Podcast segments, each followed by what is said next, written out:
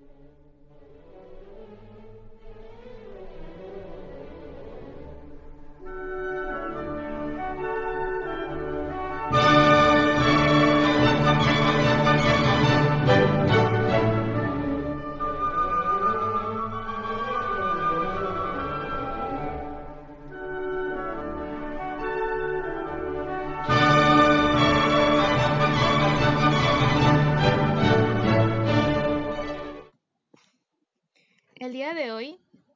Tenemos una invitada muy especial. Ella es Pamela Fraustro. Ella ha estudiado mandarín desde los nueve años de edad. Ha tenido también una trayectoria académica desde el modelo de las Naciones Unidas, por medio de la cual participó en modelos de Harvard y quedó en uno de los top, en el top 10 y fue una de las 10 alumnas más destacadas en su preparatoria a nivel nacional, de 33 campus. Además, habla inglés, estudia marxismo y es maestra de chino mandarín. Todos los peruanos que vamos a poder escuchar tus conocimientos acerca del marxismo. La verdad yo te invité también por una situación coyuntural que está sucediendo en mi país.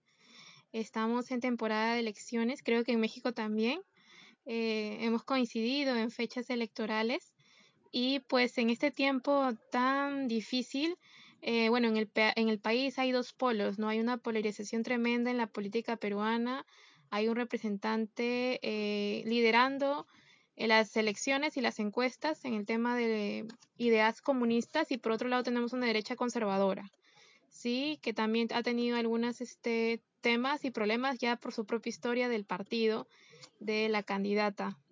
Bueno, entonces el día de hoy más que todo me agrada mucho este tema. Eh, creo que la pasión por este tema se me vino cuando empecé a conocer mucho tu cuenta su cuenta de Pamela es Pamela Fraustro, así la pueden encontrar y pues ella tiene demasiados puntos de vista desde una visión crítica acerca del marxismo, ¿no? Algo que considero que es tan necesario evaluar en las universidades públicas que tenemos en nuestro país. Como temas principales vamos a tocar este primero eh, discutir un poco este tema si el comunismo es un estado de bienestar, algo que aquí muchos lo igualan, ¿no? Eh, si nos dan servicios y gratuidad y entre comillas calidad, este es un estado de bienestar y el comunismo aporta eso. Es alguno de los mitos que quisiera con el día de, el día de hoy Pamela nos pueda eh, aportar y tal vez romper estos, estos dilemas que se presentan en la sociedad. Y por otra parte, también vamos a hablar sobre las técnicas de subversión del marxismo, y por último, hablar un poquito sobre la batalla cultural y cómo se puede dar tal vez esta batalla o si hay un fin netamente de la batalla cultural. ¿Sí? Y bueno, Pamela, quisiera que te presentes tú misma y nos comentes un poquito más desde tu experiencia. Muy bien, te agradezco mucho. Pues sí, esencialmente em, el motivo por el que empecé a estudiar sobre todo esto fue porque empecé a estudiar chino mandarín desde los nueve años y como ustedes saben, China es comunista y de hecho es curioso que incluso se llaman a sí mismos socialismo y piensan que lo que están haciendo es socialismo. Que ahí después podemos mencionar cuál es la diferencia fundamental de estos dos conceptos. Entonces, conforme fui aprendiendo y estudiando y avanzando, me di cuenta de muchas cosas que por el tema del idioma uno no se da cuenta hablando solo español, ¿verdad?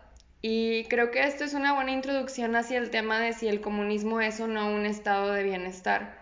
¿Por qué? Porque nosotros cuando vimos sobre China normalmente escuchamos que es la gran cosa, que tiene tantos edificios, que toda la gente vive muy bien, que son muy felices, que han erradicado la pobreza, entre tantas otras cosas. Entonces, aquí ¿Qué tiene esto de verdad o qué tiene de mentira? Pues es muy interesante ver. Eh, básicamente, perdón, se escuchó un ruidito, pero básicamente lo que quiero explicar es que conforme fui avanzando en mi chino mandarín, pues me di cuenta que todo lo que decían los maestros desde nosotros no comemos perro era falso. Incluso lo de los edificios es falso. Tienen un chorro de edificios que están vacíos y que solamente están ahí por imagen. Lo de que han erradicado la, pobreza, pues también es falso porque han estado modificando el salario mínimo para decir que hay menos pobreza. y al mismo tiempo han estado usando cosas como trabajo de esclavos, entre tantas otras técnicas malvadas para, para aumentar la economía, etc. Entonces, cuando decimos el comunismo será un estado de bienestar, hay que preguntarnos, ¿en dónde? ¿En la imaginación o en la realidad?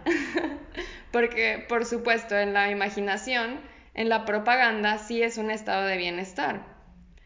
Evidentemente, el comunismo necesita perpetuarse a sí mismo a través del, tiempo y del espacio también, porque es algo que busca existir en todo el mundo y a través de las épocas. Entonces, necesita encontrar una forma de implementarse. Y no puede ser por medio de decir la verdad, eh, ciertamente. Tiene que ser por medio de la subversión, que ya hablaremos de las técnicas en la segunda pregunta. Pero aquí básicamente en cuanto a subversión, subversión se llama así esta palabra porque consiste en, por definición, trastocar o voltear al revés. Entonces cuando tú estás volteando al revés algo, es básicamente un trabajo de propaganda y de lavado de cerebro en el que haces que las personas sujeto de la subversión tengan ciertas características psicológicas para que sean propicios a querer un Estado comunista, ¿verdad? Entonces, ¿de qué me refiero con esto? Pues hay que considerar qué es el bienestar también, obviamente porque mucha gente tiene diferentes conceptos de bienestar. Y si eres un sujeto subvertido vas a tener un concepto de bienestar diferente a que si eres un sujeto que yo diría un sujeto virtuoso o un sujeto no marxista.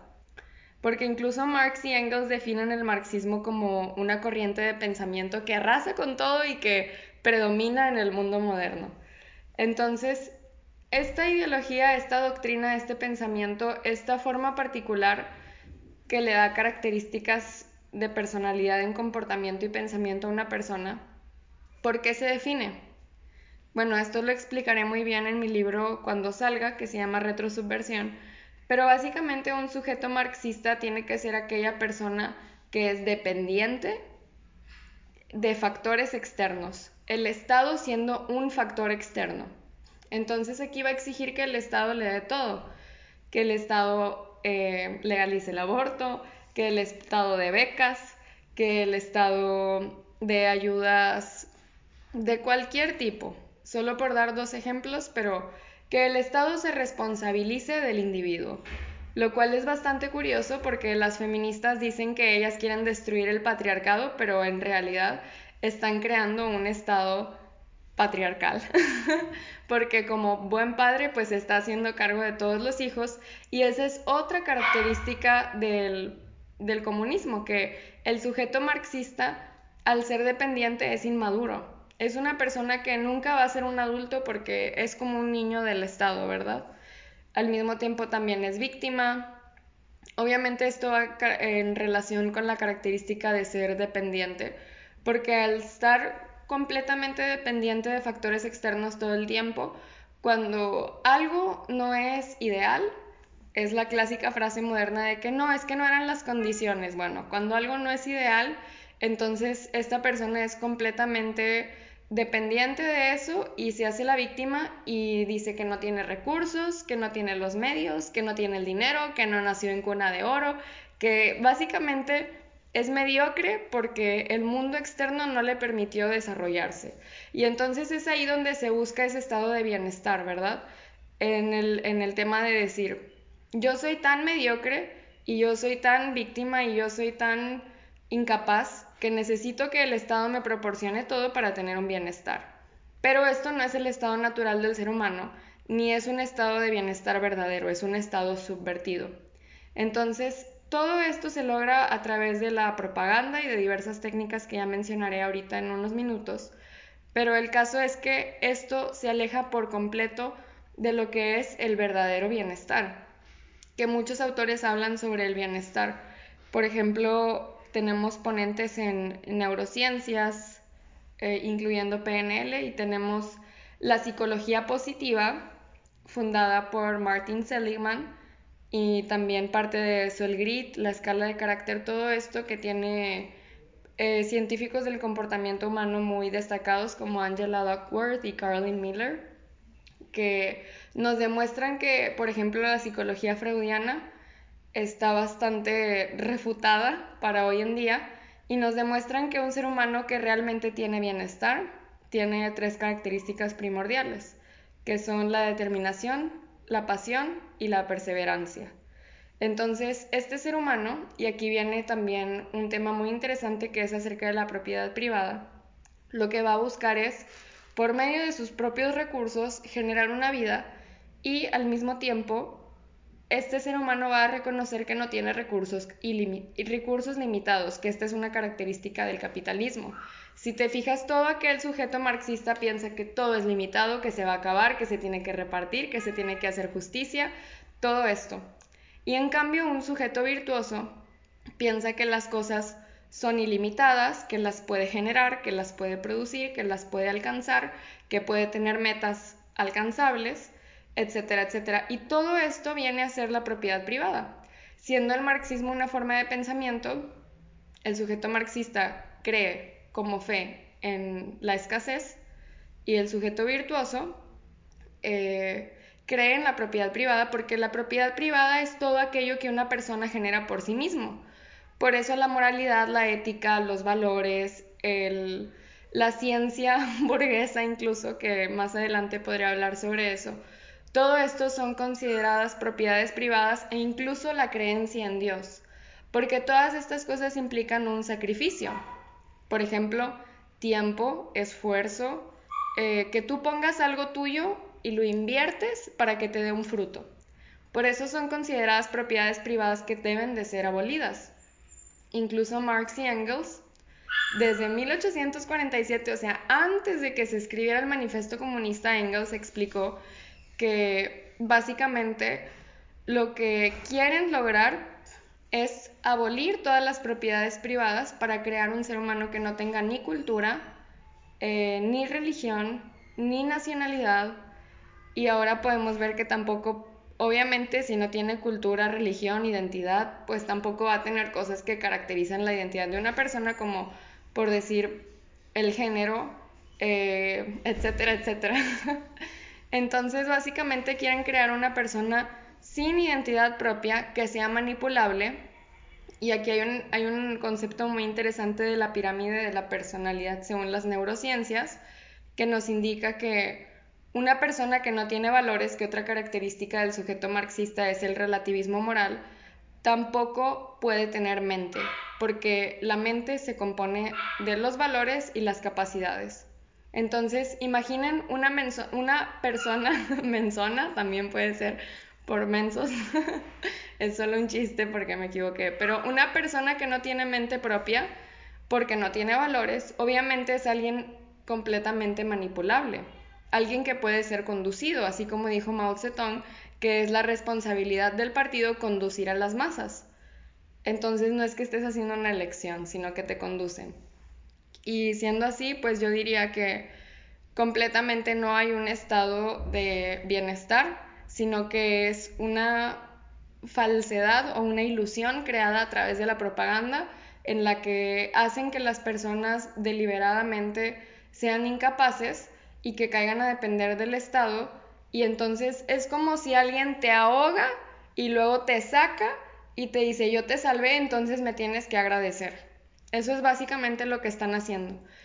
Entonces en ese sentido no, no es un estado de bienestar, solamente en la propaganda y por eso es tan eh, engañoso y por esa, por esa razón es que mucha gente cree que sí es un estado de bienestar porque ellos ya están siendo sujetos subvertidos que no ven otra opción más que esa que nos propone el comunismo.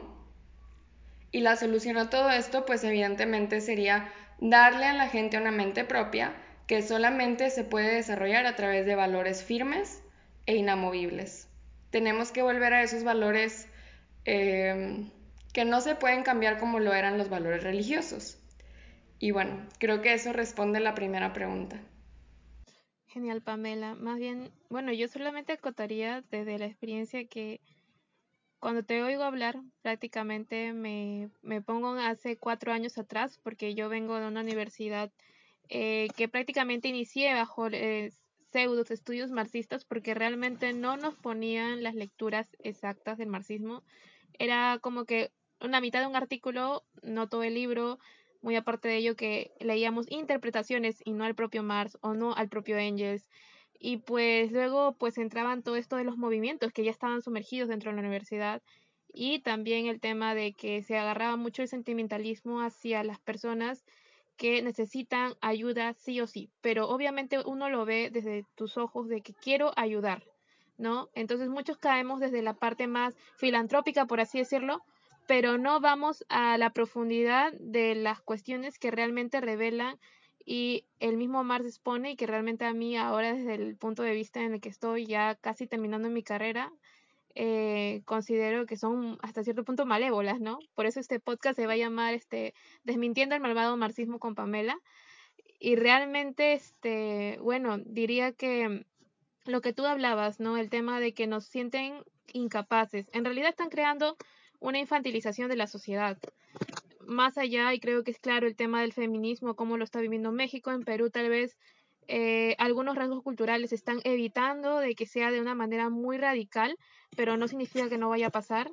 Y pues vemos esto de la creación de ingenuas leyes en protección a la mujer que realmente no las necesitamos como las cuotas de género, como prácticamente decir que las feministas hegemónicas son las que tienen que decir sobre nosotros, ya no sometiéndonos entre comillas al hombre, sino sometiéndonos a ellas, porque ellas supuestamente saben lo que nosotros necesitamos y pues ahí también entraría todo esto incluso de estar en la mente de que él es un macho opresor, violador, entonces el Estado tiene que actuar de una manera totalitaria para evitar esta unión entre hombre y mujer y ese es el feminismo más radical que existe, ¿no? Hay muchas variantes. Y bueno, creo que Pamela nos va a hablar mucho más incluso sobre estas técnicas, técnicas este, subversivas que propone el marxismo para lograr sus objetivos. Así es, todo lo que dices es completamente cierto. Y de hecho, el marxismo se define en el manifiesto comunista en la primera hoja como un espectro. Y es interesante ver que un espectro se define como algo que muta y cambia a través del continuo del tiempo para alcanzar un fin. ¿Qué significa esto? Y según mi propio análisis significa que el marxismo, el continuo del tiempo va tanto hacia el pasado como hacia el futuro. Y siendo así, el marxismo existió antes y después de Marx. Por eso yo llamo que la lucha de clases también es entre hombre y mujer, blanco y negro, indígena y mestizo, etcétera, porque fuera del concepto económico que el marxismo es mucho más que solo economía, una clase social se define como un grupo de personas que comparten características que definen una sociedad. Entonces, por supuesto que el rol de la mujer va a definir una sociedad, e igual el rol del hombre, e igual, etcétera. Ahora hasta podrían decir que entre razas. Entonces, siendo así, lo que necesita hacer el marxismo como estrategia de subversión es crear luchas. ¿no? Porque el marxismo es la mentalidad de la lucha. Y es por eso que yo siempre he dicho que el marxismo busca que los disidentes y los no disidentes piensen dentro del mismo marco estandarizado del pensamiento. Porque si nos ponemos a pensar, incluso aquellos que somos disidentes, por ejemplo, las agrupaciones pro vida, han caído en esta lucha de clases donde adquieren em, mentalidades marxistas como lo son la soberbia, es decir, yo tengo la razón y tú eres un estúpido, eh, que forma parte de la lucha, entre otras, ¿no? Entonces, eso es algo que dejo como nota porque es algo que todos tenemos que corregir. Ha sido mi propuesta desde que inicié en esto y creo que lo va a seguir siendo para siempre. ¿Por qué? Porque si nosotros realmente queremos crear una reconstrucción cultural, tenemos que dejar de lado la batalla cultural. Entonces, ya terminando con este paréntesis, hablamos sobre esta lucha de clases que va a inducir una revolución, que es justamente lo que tú dices. Este espectro que muta y cambia empieza con la lucha de clases entre el obrero, el proletario y la burguesía, pero en mi libro llamo que el marxismo, como dice el mismo Engels en el prefacio del manifiesto comunista, es mucho más que el manifiesto comunista. Entonces, el marxismo son principios, principios por medio de los cuales se puede hacer ingeniería social para conducir a las masas. Entonces, siendo así, básicamente, eh, por medio de la revolución se tienen que destruir a las propiedades privadas. La propiedad privada, ya dije, como tal, pero además la religión, la ética, la creencia en Dios, la moralidad, eh, incluso la bondad. Ya ves que hay gente ahora, sobre todo sujetos subvertidos, que dicen que ya no existe la gente buena y que la gente que hace actos buenos es porque quiere llamar la atención, porque quieren ser famosos, porque quieren eh, incluso sentirse mejor por las cosas malas que han hecho en el pasado, etc. Esto es completamente falso, pero pues los sujetos subvertidos así lo creen. Entonces lo mismo con el feminismo.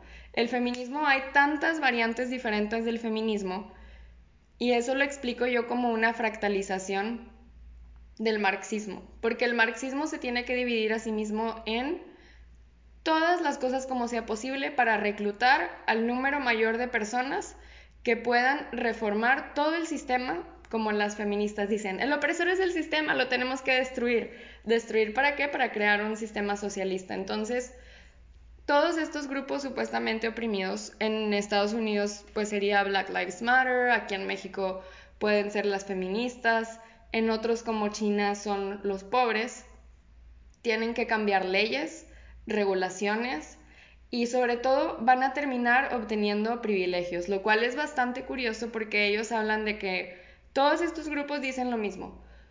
Ay, es que el privilegio, no hables desde tu privilegio, tú tienes privilegio. Pero ¿qué pasa? Le quitan el privilegio a los demás y se lo dan a sí mismos. ¿Por qué? Porque ellos mismos saben que son incapaces y se consideran discapacitados a comparación de otros y por eso necesitan ayudas especiales, lo cual es bastante triste. Eh, porque yo considero que no es así, yo considero que toda la gente puede hacer su propio esfuerzo para obtener lo que ellos quieren, incluso los sujetos subvertidos, yo con mucho cariño siempre les digo que no necesitan acudir al odio para encontrar una solución y que ellos son capaces de hacer lo que ellos quieran y de formar una vida buena. Entonces, ¿Cómo logran todo esto? ¿Cómo logran que el oprimido se revele para reformar el sistema, destruirlo y crear un sistema socialista?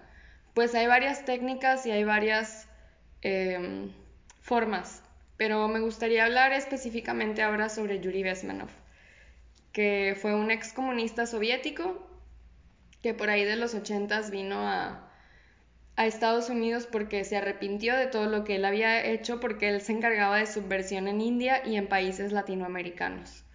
Entonces, aquí hay que ver el, como introducción a este tema que va a ser muy corto, el comunismo como comunismo o socialismo o marxismo, que vienen al final a ser una fractalización de la misma cosa. Hay que verlo como un esfuerzo global. Eso es muy importante Incluso en un prefacio del manifiesto comunista se menciona que el manifiesto se hizo en una junta global que era secreta.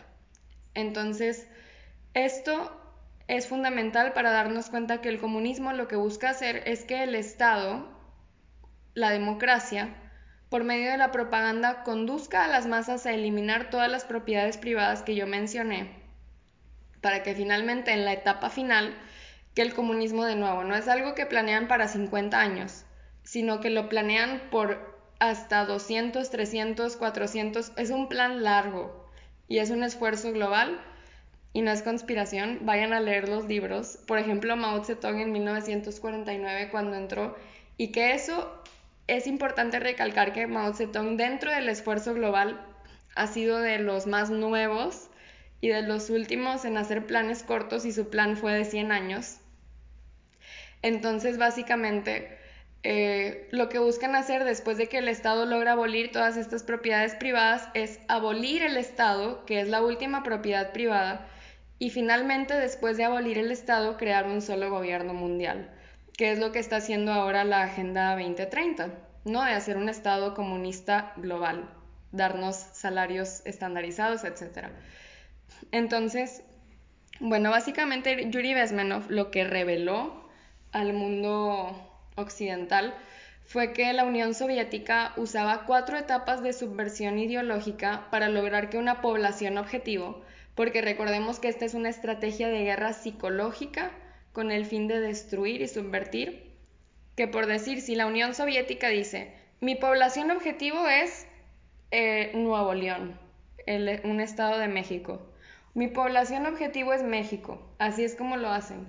Entonces la población objetivo pasa por estas cuatro etapas para finalmente terminar en el comunismo y unirse al orden global. O en el socialismo también, que ahora vemos que todos los países que existen en el mundo son socialistas. Ninguno es capitalista. Ustedes busquen o lean el, el, documento que se llama Principios del Comunismo o una confesión de fe comunista de Federico Engels y se van a dar cuenta que todos son socialistas o comunistas y ninguno capitalista. Lo que es curioso porque incluso dentro de esta subversión ideológica culpan al capitalismo de todos los males para que lo destruyan lo poco que queda de él, para que en realidad se siga propagando lo que en realidad es el opresor, ¿no? Entonces, bueno, ya volviendo al tema que luego me extiendo aquí media hora, pero el caso es que la primera etapa de subversión ideológica se llama desmoralización y dura de 15 a 20 años. Esto es muy importante porque durante la primera etapa lo que se busca es subvertir a una generación completa. Entonces, la desmoralización abarca propaganda dentro de las escuelas, en medios de comunicación, literalmente en cada aspecto dentro de una sociedad que tú puedes ver. Se educa sobre todo en las universidades para que la gente se vuelva un sujeto marxista con todas estas características que ya mencioné, dependencia, victimización, soberbia, incluso envidia, porque la envidia es el fundamento del marxismo, porque es por envidia que le quitan los privilegios a los demás y se los dan a sí mismos, en vez de aceptar su lugar y trabajar por lo que pueden llegar a merecer. Entonces, básicamente cuando subvierten a toda esta generación hacen varias cosas. Por ejemplo, eh, bueno, promueven el feminismo, por decir así, que esa es una, pero además hacen que estas personas crean que ellos tienen la razón y que todos los que piensan diferentes de ellos son tontos, ignorantes, retrógradas y que aparte son anticuados y por lo tanto los desplazan. Por ejemplo, los adultos, porque usualmente lo que se conduce es a los jóvenes. Los jóvenes, al ser manipulables, son la mayor fuerza revolucionaria. Entonces, básicamente, después de que ya se adoctrina a una generación completa, hay lo que llama, lo que llamo, lo que llama Pamela Fraustro, o sea, yo mismo, en mi libro, em, una horizontalidad y verticalidad del marxismo. Significa que todos estos subvertidos van a propagar la ideología a sus iguales y a sus superiores o inferiores. Por ejemplo, si tienen amigos, les van a decir, pero qué injusto lo que a ti te está pasando, deberías de hacer un berrinche, que es básicamente lo que es hacer una protesta. O deberías de exigir lo que tú te mereces. Por ejemplo, cuando yo estaba en lo de la ONU de los modelos de Harvard, que se trataba sobre hacer simulaciones como estudiantes de lo que hace la ONU en la vida real, nos ponían a hacer em, planes para promover el aborto en países tercermundistas, para implantar el feminismo en países tercermundistas y reformar las leyes de un país. Todo esto nos ponían a hacer. Y te enseñan eso, o sea, que tú tienes que exigir y que eres merecedor y que si no te dan lo que tú te mereces por nacer, eh, son unos opresores.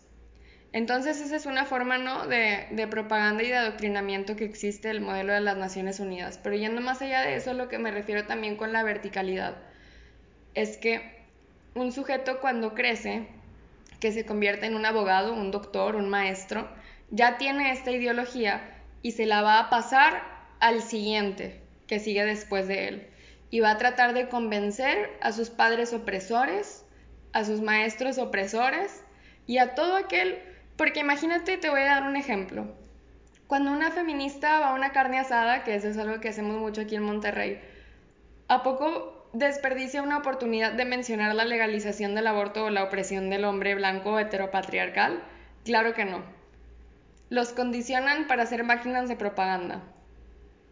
Entonces, esto es a lo que me refiero por una propagación vertical y horizontal. Entonces, es como una bomba exponencial, porque no solamente se subvierte a ese individuo que fue sujeto de la subversión, sino que ese individuo actúa como un mesías, por decirlo así, de estas ideas y las promueve y las propaga. Entonces, con, por decir, un solo esfuerzo fundamental de, de 15 a 20 años, se logra que toda la población de, esa, de ese territorio objetivo se conduzca a sí misma hacia la subversión ideológica. Porque hay otra cosa que normalmente la gente que sí tiene valores como los conservadores o los de derecha o los religiosos, simplemente van a ver eso y van a decir, ah, ya va a aprender. No lo voy a insultar, pobrecito, ya va a aprender. Entonces dentro de esta pasividad, el cáncer se sigue propagando. Y después tenemos las siguientes tres etapas. Eh, es la desmoralización. La, la segunda etapa, se me va olvidando el nombre dame un momento. Pero bueno, esta, esta segunda etapa consiste en que básicamente ya se desmoralizó y luego durante cinco años siguientes sigue empezar como a cambiar todo lo que viene siendo marco legal, etcétera, porque es cuando se empieza a, a ¿cómo se dice? A involucrar ya en temas legales. Por ejemplo, en México desde 1917 tenemos una constitución socialista. Entonces, así, incluso Lenin estaba celebrando en sus libros que desde 1900 toda Latinoamérica ya estaba subvertido y ya estaba dentro del sistema socialista, lo cual es súper curioso. Tenemos mucho trabajo por hacer siendo así. Y luego sigue la crisis y la normalización, que la crisis dura una cuestión de semanas y la normalización es cuando ya se implantó el sistema socialista y lo siguiente es eliminar disidentes, que es donde entra la cancelación, la... Eh, ¿cómo se llama? La cancelación tiene varias formas de manifestarse. Puede ser desde que te borren tu cuenta de Twitter, como por ejemplo Donald Trump, hasta que en China, por ejemplo, esta cancelación lleva la forma de eh, meter a la gente a la cárcel o matarlos. Entonces tiene todas estas manifestaciones diferentes. Y la crisis antes de la normalización tiene que ver con que ahí se hacen todos los cambios fundamentales necesarios y la gente necesita estar completamente distraída y en un estado de miedo para que sea incapaz de hacer nada. Entonces, todo esto es, es un ejemplo de cuatro etapas que usaba la Unión Soviética, que obviamente estas etapas ya son muchísimo más sofisticadas y adaptadas a nuestro mundo actual. Incluso Mao Zedong, dentro de sus libros, que fue el primer comunista en China presidente, celebra que existen los ferrocarriles y que gracias a los ferrocarriles la revolución se va a expandir mucho más rápido, porque si antes se tardaban un mes en ir en caballo a otra provincia para eh, hacer que surja la revolución y para levantar a los proletarios, ahora con los ferrocarriles, no, pues una semana. Entonces Mao estaba muy feliz celebrando. Imaginemos cómo ha cambiado ahora que tenemos Internet, por ejemplo. La revolución se hace yo creo que en un día, si no es que menos. Entonces vivimos en este mundo como acelerado de lucha y de revolución y revolución tras revolución tras revolución, donde es muy fácil organizarse y por eso la derecha también pierde porque la derecha como es pasiva y tolera a los demás, pues tampoco se organiza y no se levanta. Pero básicamente ahí, bueno, ya mencioné lo que es la, las cuatro etapas. En cuanto a la propaganda y la educación, es muy importante darnos cuenta que, por ejemplo, Engels, él dijo que en una sociedad ideal, el niño tendría que ser educado a expensas del Estado tan pronto como pueda abandonar el cuidado materno. O sea, cuando ya, por ejemplo, no tenga lactancia, etcétera. ¿Y por qué es tan importante esto? Porque los jesuitas tienen una frase que se llama dame a tu hijo los primeros siete años de su vida y será mío para siempre. Básicamente, si tú adoctrinas a un niño desde chiquito, es muchísimo más sencillo que él que su comportamiento sea predecible, porque incluso hay algo bien interesante que hasta tienen ecuaciones que predicen el comportamiento de las masas. No, imagínense ahora con la tecnología. Entonces, todo esto eh, cuando el niño es educado a expensas del Estado, que recordemos, por ejemplo en México incluso las instituciones privadas tienen que seguir el currículum del Estado, o sea, no se puede omitir. Eh, es muchísimo más fácil conducirlo y ponerle la ideología de la lucha. Por ejemplo, en los libros nada más te están diciendo, ay, es que en la colonización mataron a todos los indígenas y fue injusto y no sé qué, pero no te dicen ni enfatizan que ellos hacían sacrificios humanos, que tenían una sociedad completamente, eh, hasta podría decir que pagana o demoníaca, porque hacían todo tipo de rituales demoníacos y malos. Y lo que surgió en realidad fue la evangelización, que esto si quieren conocerlo más a detalle les recomiendo que, que vean a Mamela Fiallo, una persona a quien admiro mucho también, y ella lo explica muy bien. Pero todo esto, incluso en Estados Unidos, hacen lo mismo, pero con la historia de los negros y los blancos.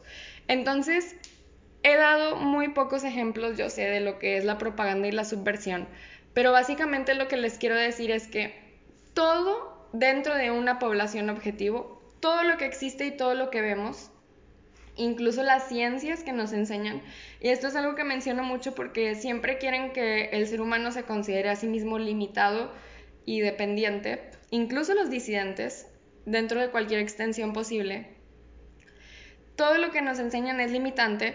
Por ejemplo, la física, que no te enseñan mecánica cuántica ni física cuántica, que explica los, los lo que acontece en otras dimensiones bajo una mayor extensión. Tampoco te enseñan epigenética, te enseñan genética para que creas que dependes de tus genes y si ya tu papá tenía obesidad, tú también vas a tener, etcétera, etcétera. Entonces, básicamente todo, todo, todo lo que nos enseñan, todo lo que vemos es así.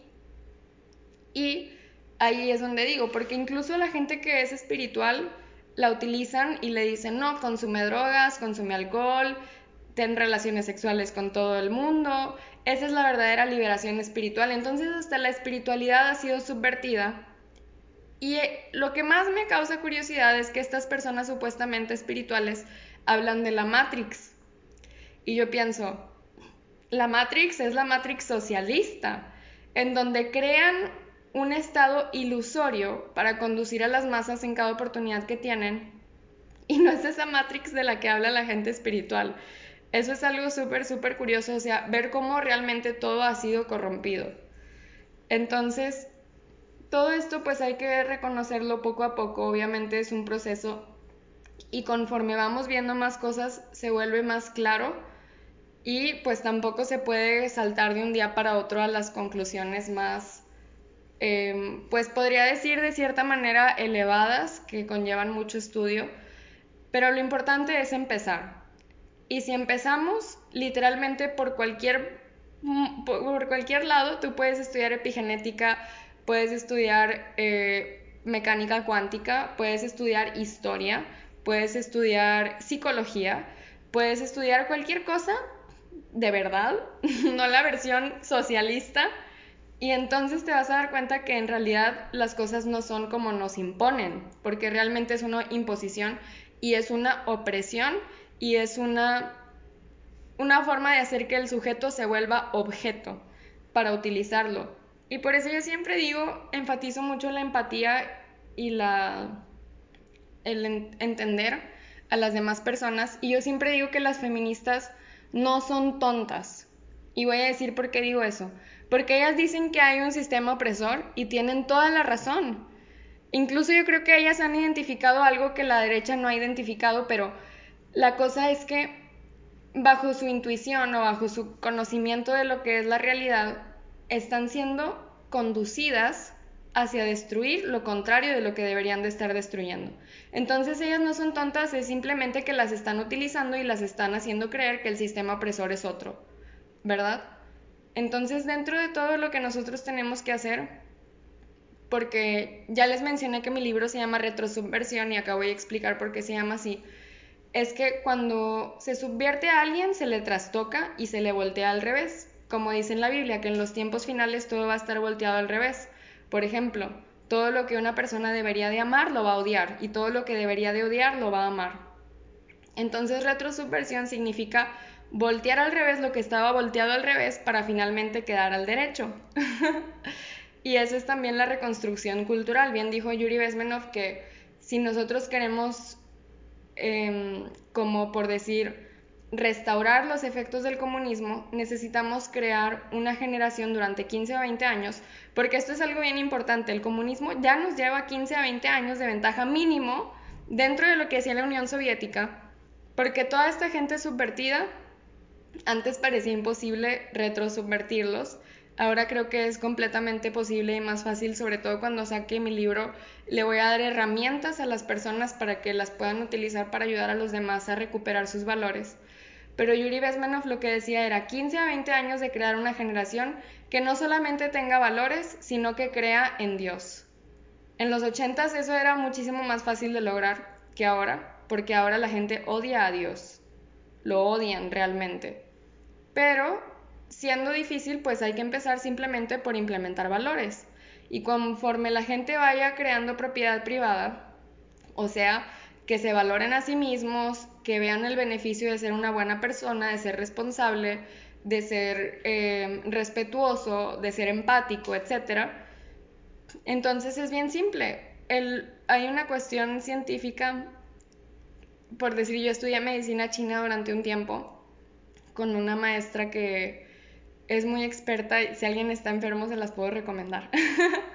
Pero el caso es que cuando una persona es buena persona, el cuerpo humano, por, por eh, ¿cómo se dice?, consecuencia, entra en un estado de osmosis, la enfermedad se quita, baja la inflamación, etcétera, etcétera. Y después de eso, entra en un estado espiritual, porque es la materia de alta densidad la que no permite que un ser humano sea espiritual y que niegue. Entonces, cuando una persona se vuelve buena persona y deja de negar la propiedad privada y la empieza a valorar, se vuelve todo muchísimo más claro para esa persona porque ya no tiene tanta obstrucción de inflamación que no le permite pensar. Y cuando una persona puede pensar, pues obviamente por consecuencia va a llegar a conclusiones correctas o rectas y verdaderas.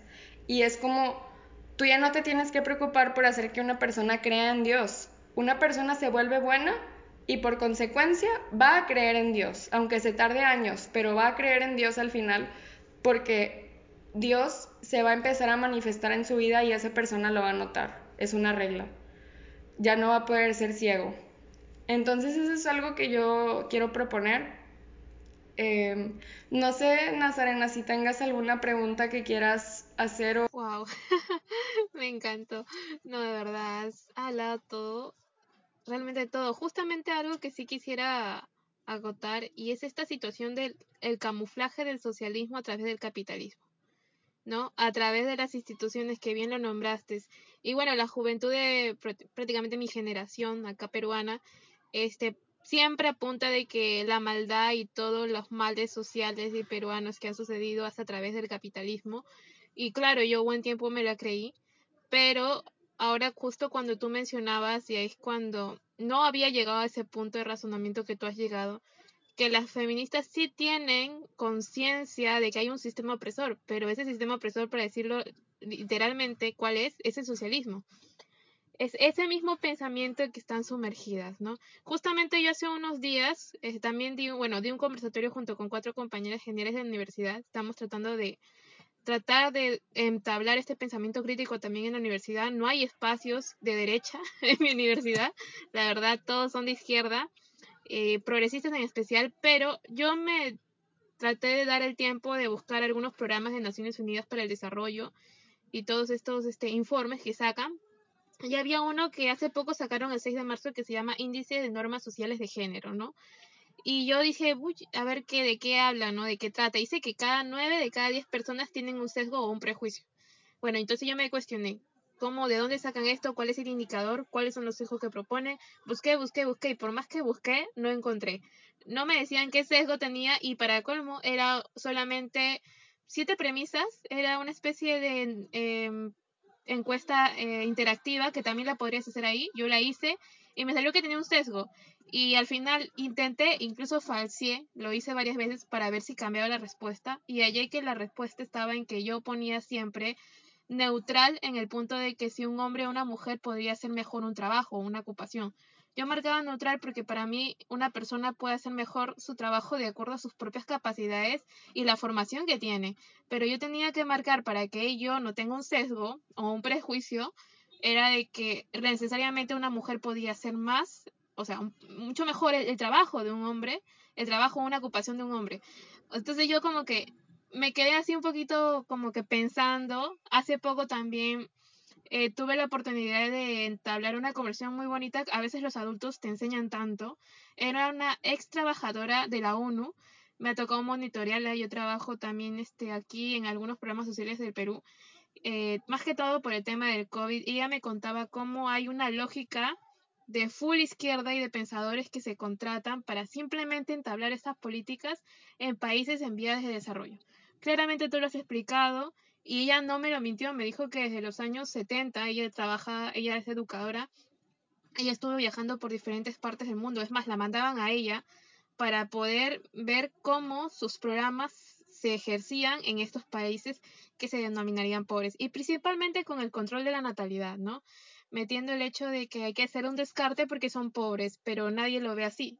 Por eso cambiaron poco a poco incluso el nombre de lo que ahora ya no le llaman aborto de por sí, incluso la ley que salió acá en Perú se llama la maternidad libremente decidida. O sea, lo camuflan tanto a través de eufemismos, a través de, entre comillas, leyes, eh, en pro mujer, cuando realmente es pro deshumanización, ¿no? Entonces, este, previamente yo me he quedado así como que pasmada. Realmente me gustaría luego, a futuro, cuando salga tu libro y próximamente esté disponible en Perú, poder leerlo. Y también hablabas de la religión. Algo que yo antes también pensaba que, ay, el marxismo solamente este, te elimina o no cree en Dios en, en la metafísica teísta, pero también en la ateísta. La que tú has nombrado, que es la física cuántica, la mecánica cuántica, y estas cosas que no nos enseñan en la universidad. Es más, en mi facultad hace muchos años existía cursos de biología que luego fueron eliminados y ya nunca se han enseñado y solamente, ni siquiera llevamos matemática, pues claro, solamente llevamos cursos de letras y pues prácticamente todas nuestras lecturas están dirigidas hacia las izquierdas.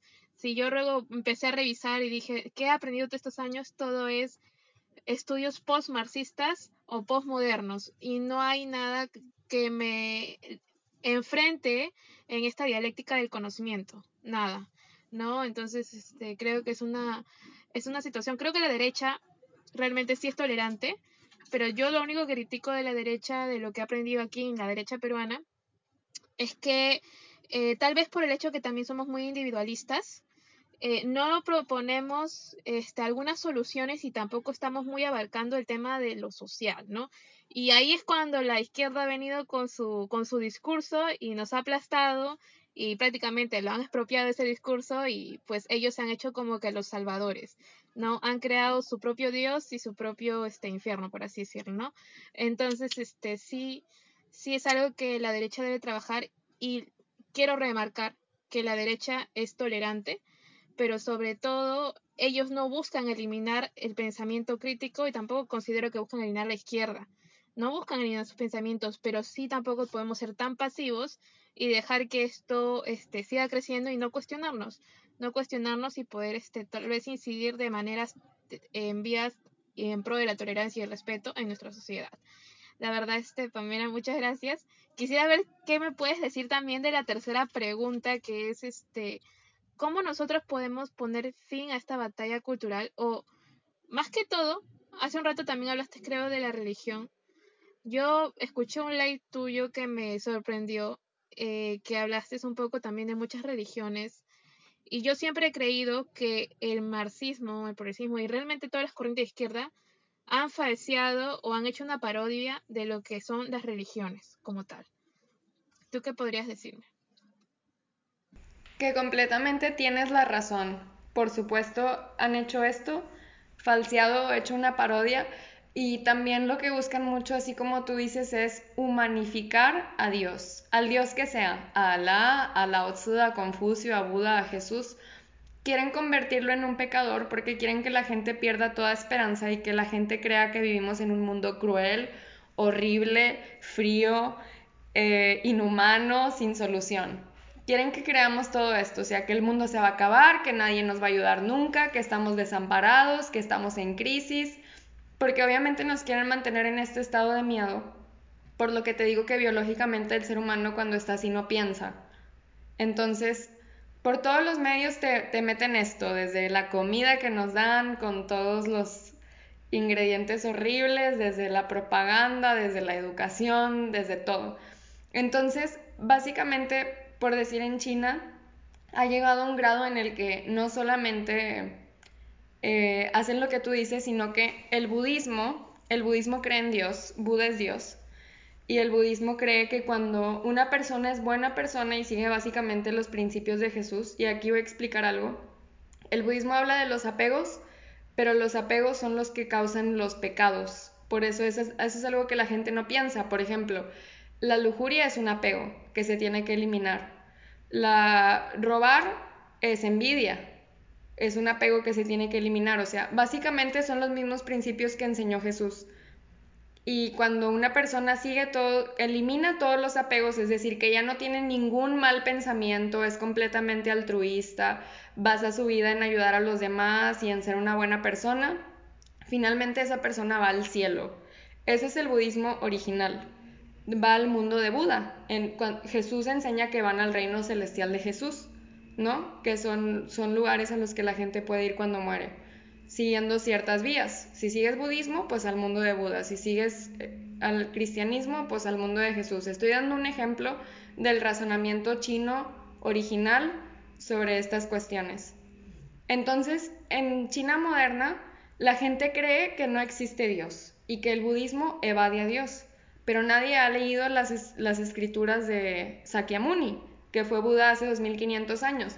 Entonces dicen que el budismo solamente se trata sobre ser vegetariano eh, y lo mismo que hacen acá, que puedes tener lujuria, que puedes tener apegos y no pasa nada. O sea, ya está completamente subvertido. ¿Por qué? Porque a tal como se ha hecho en, Occidente, eh, han modificado los libros, han hecho propaganda, han hecho todo tipo de cosas malas y a los musulmanes, por ejemplo, quienes creen en Alá, esa es su creencia, en China no solamente hacen todo esto que les han quitado su idioma, su cultura, su creencia, sino que incluso los meten a campos de concentración, les hacen hacer cartas en las que dicen que renuncien a Alá y que solamente creen en Xi Jinping, el presidente, y le hacen cartas en donde le piden perdón por alguna vez haber creído en Dios y solo entonces los dejan salir y si no, los queman en crematorios. Entonces es un ejemplo de cómo, y no solo pasa ahora, a través de la historia siempre ha pasado que se intenta desvirtuar a Dios y se, se intenta hacer que la gente se desvíe del camino y que crean que es tonto, que es... Fíjate, y esto es algo que también explico en mi libro que, que es de difamación y desvirtuar. Son conceptos diferentes, pero básicamente es que lo que hace el marxismo culpa al otro. Por ejemplo, el sujeto subvertido marxista va a decir que la religión solamente sirve para conducir a la gente. Cuando el marxismo es el que conduce a la gente literalmente por definición en los libros. Lo dice Mao Zedong en su libro rojo. Literalmente dice conducir a las masas. Y yo no sé por qué entonces dicen que lo hace la religión, eso no tiene sentido.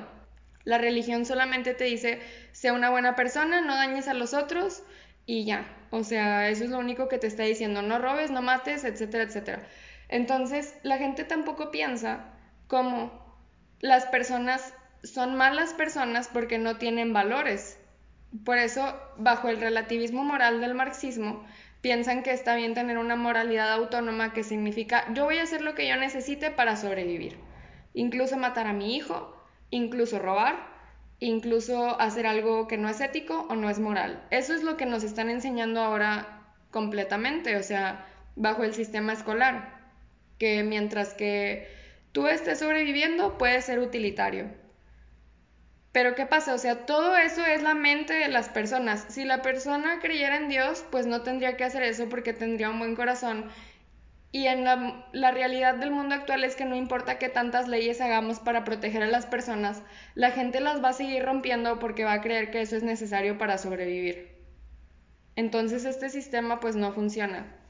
Y sí, o sea, China incluso el, el PSC, que es quien está liderando este esfuerzo global de subversión ideológica y de crear un solo gobierno mundial, incluso ha financiado películas en Occidente que se burlan de Jesús, que difaman a Dios, que hacen todo tipo de cosas. En sus libros en chino dicen, en China dicen que Jesús mató a una mujer a pedradas, que se enojaba, un montón de cosas y tampoco está lejos de lo que pasa en, en Occidente. O sea, yo he visto, por decir, y es un ejemplo muy tonto, pero pues hay que darle un análisis profundo a todo lo que sucede en cuanto a fenómenos sociales. Y son grupos de Facebook en donde literalmente hay personas que se dedican 24/7, porque yo los veo subir 20 memes al día, y estoy en esos grupos porque quiero entender ese comportamiento, en donde literalmente están solamente difamando a la Biblia y a Jesús. Es todo lo que hacen. Y yo me pregunto, pues, ¿a qué hora trabajan? ¿O qué? O sea, no entiendo. Entonces, pues sí, o sea, son esfuerzos de subversión que al mismo tiempo todas estas personas que ya están subvertidas están actuando como lo que Mao Zedong llama el ejército del pueblo, que es básicamente personas marxistas que tienen como misión hacer propaganda constante de lo que es la ideología. Y sí, lo que dice sobre las ciencias, todas estas ciencias que mencionábamos y que dijiste de los cursos de biología, etcétera, se consideran ciencias burguesas porque dan capacidad de pensamiento al ser humano y le hacen ser independiente y como aludir a su poder personal. Y como son ciencias burguesas, se consideran propiedades privadas que tienen que ser abolidas. O sea, todo cae en lo mismo. Todo lo que le da poder al ser humano tiene que ser destruido. Y por último, me gustaría cerrar con una frase marxista que se llama que al enemigo no se le destruye por completo, sino que se le destruye estratégicamente, paso por paso, parte por parte. Eh, Sí, paso por paso, parte por parte, lucha por lucha, guerra por guerra, o sea, de poquito en poquito. Y si nosotros nos podemos a pensar, y aquí es donde, porque mira, yo sé que hay muchos católicos y cristianos que dicen, no, Dios, Jesús es el único Dios, y yo creo que sí está bien esa forma de pensar y no lo estoy descartando, obviamente, pero solo les estoy invitando a tener un pensamiento más profundo para poder entender, entender los fenómenos que, que suceden. Y obviamente si una persona es católica, yo no le digo, hazte musulmana o hazte budista. No, claro que no, apégate a tu religión y siempre cree en Jesús y sigue sus principios. Porque tú no vas a ir al mundo de felicidad suprema de Buda, vas a ir al reino celestial de Jesús, entonces estudia a Jesús y, ya, se acabó. Pero lo que digo es que Lao Tzu, Jesús, Sakyamuni, eh, Confucio y todas estas personas que vinieron a la tierra exactamente siguiendo el mismo proceso sin tener comunicación entre ellos. O sea, una virgen se embarazó, etc. Y finalmente legaron una cultura. Fueron personas que dijeron que vinieron del cielo también o que los demás decían que vinieran del cielo y legaron ciertas cosas. Por ejemplo, la propiedad privada, ellos todos dijeron, ganarás o comerás con el sudor de tu frente. También todos dijeron, sea una buena persona, responsabilízate de ti mismo y de tu familia y de tus seres queridos, haz caridad, eh, no mates, no robes. Todos dijeron lo mismo, o sea que todos ellos vinieron a alegar una cultura de propiedad privada. Y el marxismo siendo una ideología que, y aquí de nuevo les invito a leer más por ustedes mismos y que no me crean a mí, que fue fundada por Karl, Karl Marx, que dijo en su poema que hizo un tratado con Satanás y que iba a traer la muerte a la tierra por medio de la revolución. No dijo, marco el paso de la muerte por medio de la revolución o algo así. Y que cabe mencionar también, busquen, investiguen libros de familiares o amigos de todos los marxistas y todos tienen historias sobre cómo hacían rituales, etc. El caso es que si tienen que destruir a su enemigo parte por parte, es lógico que el marxismo fundado o escrito, si por una persona que creía en Satanás, autodeclarado, destruya lo que legó Dios, o sea, Dios teniendo el nombre que tú quieras en diferentes partes del mundo, parte por parte. Por una parte destruye la ciencia burguesa, a la siguiente parte destruye la moralidad, a la siguiente parte la ética, a la siguiente la cultura, a la siguiente el género, porque el género también es algo muy importante bajo las enseñanzas de Dios.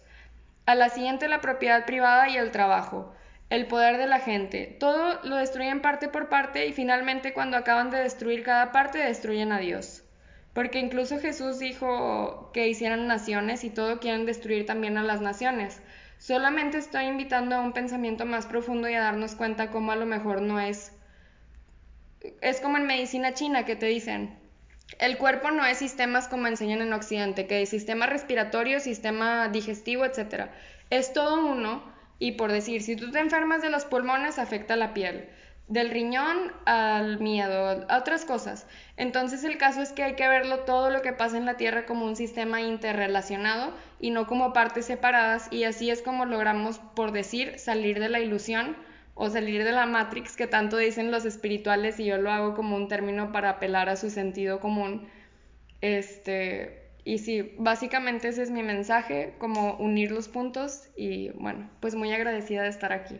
Me encantó, muchas gracias Pamela, la verdad has dicho muchas cosas, lo único que diría es que creo que, bueno, yo soy cristiana católica, eh, creo en el catolicismo, creo en Jesús, y eso no evita cuestionarme y es más, no evita que yo me informe de las demás religiones, porque también si uno está seguro de lo que cree, pues no le tiene, no debe tener miedo, ni siquiera incomodarse o llegar a, a, este punto de razonamiento en el, que, en el cual tú has llegado y me encanta.